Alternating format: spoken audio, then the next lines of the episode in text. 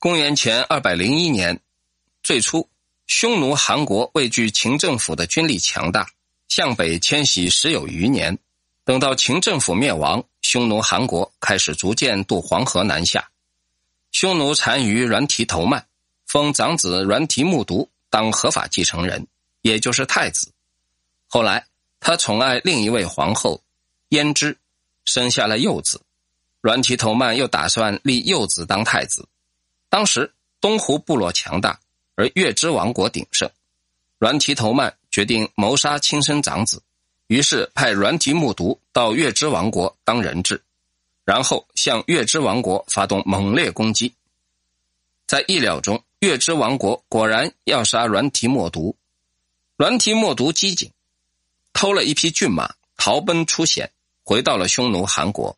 阮提头曼到底仍有父子之情。又觉得这个儿子雄壮可爱，于是交给他骑兵一万人。阮提木渎不久就获其内幕，把老爹跟几乎夺取他性命的皇后胭脂恨入骨髓。于是，阮提木渎特别制造了一种响箭，教他的部署日夜苦练。有一天，下令说：“听我响箭的声音，响箭射什么地方，而不跟着射的，诛杀。”开始时。阮提木渎用响箭射自己的骏马，接着用响箭射他的爱妻，左右侍从有不敢发箭的，一律斩首。最后用响箭射老爹阮提头曼的坐骑，左右果然一起发射。阮提木渎知道训练已经成熟了。有一天，随从老爹阮提头曼出去打猎，用响箭直射老爹阮提头曼的喉咙，左右响应，阮提头曼。于是死于乱箭之下。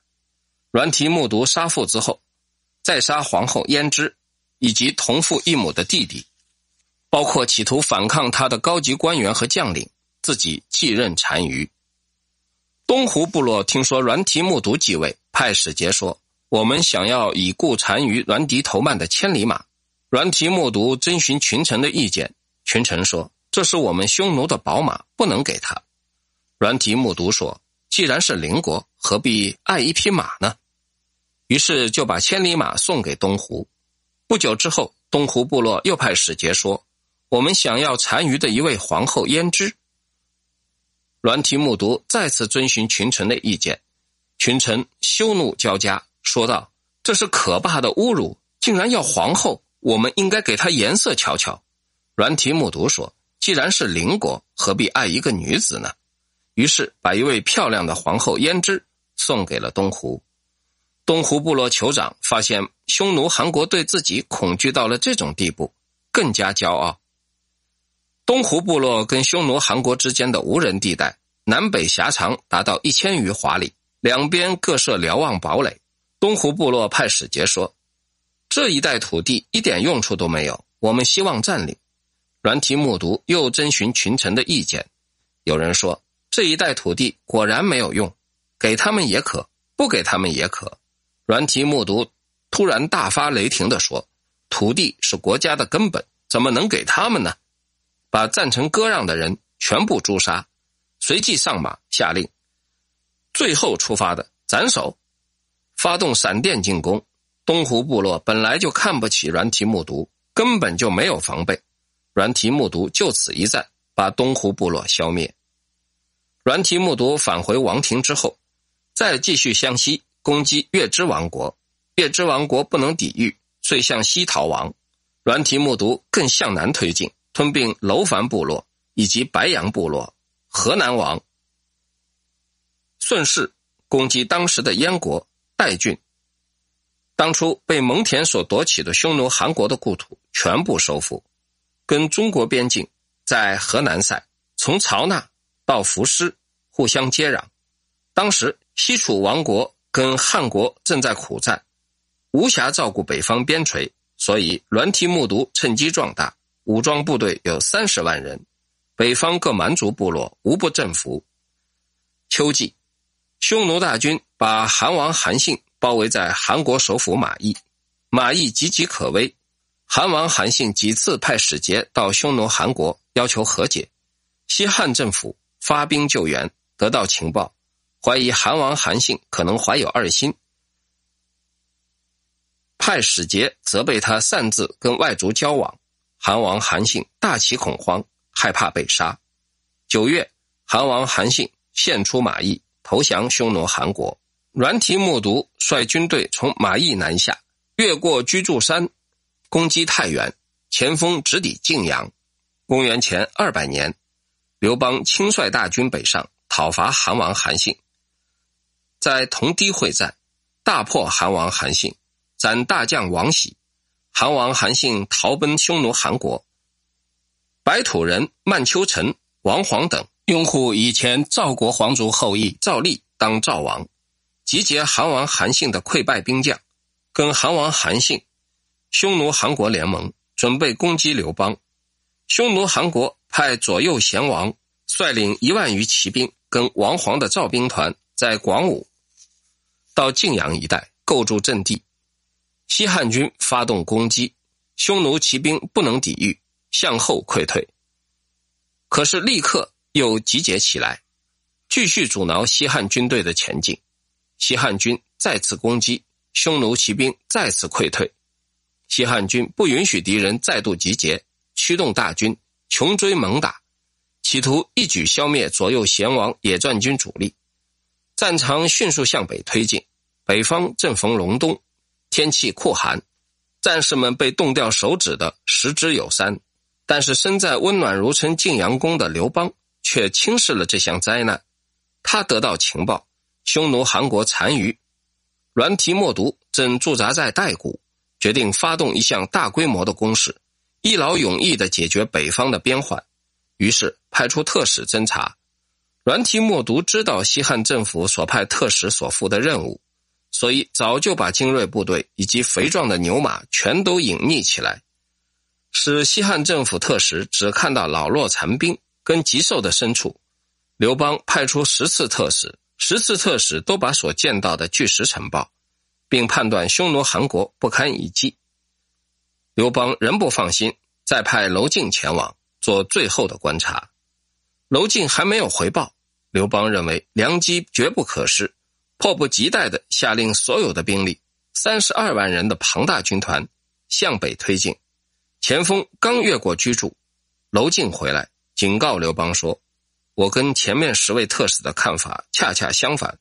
两个国家一旦决战，敌国一定会夸张他的强大，展示他的优点。”可是我在匈奴那里看到的，却全都是老弱残兵，用意十分明显。他们要引诱我们攻击，然后伏兵四起。我认为，对匈奴韩国绝不可采取军事行动。这时候大军正在向前挺进，不能停止。刘邦眼冒火星，咆哮说：“他妈的，你这个齐国死囚，靠着两片嘴皮当上高官，今天又站在这里胡说八道！”打击士气，扰乱军心，散布失败的思想，容你不得。下令把娄敬囚禁在广武监狱，加上全副脚镣手铐。刘邦先到平城，主力仍在后面。阮提木渎倾全国精锐四十万骑兵，趁刘邦巡视白登的时候，把白登城团团围住，水泄不通。七天七夜，西汉军团完全孤立。城中和城外取得不到任何联系，传递不出消息，得不到救援，陷落就在旦夕。最后，刘邦采用陈平的诡计，派出秘密使节，从小路找到匈奴韩国大营，见到皇后胭脂，送上贵重礼物。皇后胭脂对栾提莫毒说：“两国君王不应该互相围困，我们所侵占的汉朝土地。”事实上也不能长期居住，而且汉朝皇帝有神灵保护，请你考虑吧。栾提木渎本来跟王皇以及赵王赵立约定日期会师，时间已经到了，而赵军不到，栾提木渎怀疑赵军跟西汉军之间可能勾结，于是趁此机会下令解围一个城角，正好天降大雾，西汉军使节来往，没有人察觉。陈平命卫士使用强弓，弦上多加一箭，面向匈奴，保护刘邦从解围的城角悄悄溜出，也就是逃出了包围圈。刚逃出包围圈，刘邦就要狂奔，太仆腾公夏侯婴坚持慢走，刘邦回到平城，西汉军主力也陆续抵达，匈奴兵团于是完全解围，撤退回国。经过这次挫折，西汉军无法再战，也跟着班师，只留下樊哙率军平定代郡一带的民变。刘邦回到广武，特赦娄敬，对娄敬说：“我不听先生的话，竟被困在平城。”我已经把前面派的十个瞎眼的特使全部处斩了，封娄敬两千户，升为关内侯，号建信侯。我们经常看到古代历史上有说分关内侯，关内侯是什么呢？关内侯是准侯爵，没有封号，也没有采邑。刘邦回城中经过曲逆，惊叹地说：“好大的城市啊！我走遍天下。”只有洛阳可以跟这里相比啊！改封陈平当曲逆侯，全县所有人家全部作为采邑。陈平随刘邦东征西战，曾经贡献过六次奇妙的计策，每次都增加了他的才艺。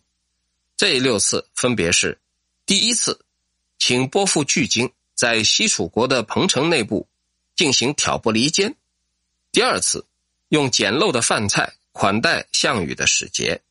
第三，夜间派出女子冒充武装部队，使刘邦得以从荥阳逃亡。第四，踹刘邦一脚，请封韩信当齐王。第五，设计伪装出游云梦，诱擒韩信。第六，解白登之围。